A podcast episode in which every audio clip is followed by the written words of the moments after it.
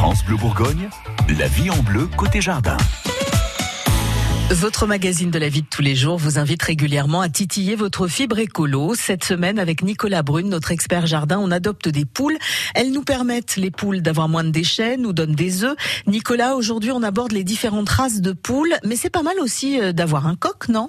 Le coq, euh, j'ai envie de dire, c'est bien et pas bien. Bon, déjà, le coq, il chante. Ouais. Ça, si on, si on a des problèmes de voisinage, c'est pas l'idéal, à moins qu'on ait envie d'embêter ses voisins. Mais non, non, le, le coq va servir si on veut faire la reproduction. Une poule toute seule va, va pondre. Il y a souvent des gens qui disent ma poule elle va pas pondre s'il n'y a pas de coq. C'est faux. Une poule elle va forcément pondre. Par contre, si vous voulez faire de la reproduction, avoir des poussins, il faudra une poule et un coq. Ouais. C'est obligatoire. Euh, donc euh, le poule n'est pas forcément le, le coq n'est pas forcément obligatoire, mais c'est vrai que le, le coq euh, c'est souvent le, le le le plus beau.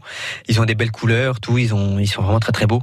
Donc si on on va avoir des petites poules d'ornement, d'avoir un, un poule et une coque, c'est pas mal. Ouais, d'accord. Donc on, ça, on y réfléchit. Euh, les races qui sont intéressantes euh, à avoir euh, Bah chez soi. après, euh, sur les races naines, quand on a des, des tout petits poulaillers qu'on a en ville, par exemple, on va plutôt partir sur des races, des races naines ou des races d'ornement. Euh, elles nécessiteront un petit peu moins de place, elles vont gratter un petit peu moins. Bon, elles vont faire des œufs un peu plus petits. Euh, mais bon, après, les races naines également, ce qu'on peut faire, c'est qu'on peut facilement les apprivoiser. Euh, après, les races naines, bon, bah, ce qu'on trouve assez facilement, par exemple, ce qu'on trouve beaucoup, c'est les poules de soie. Donc ça, c'est, on les trouve en, blanc, en gris, en, noir, en marron, en caramel. On trouve vraiment différentes couleurs. On trouve également les padous, les sébrites, les araucanas. Les araucanas, l'avant, euh, quoi, c'est un avantage.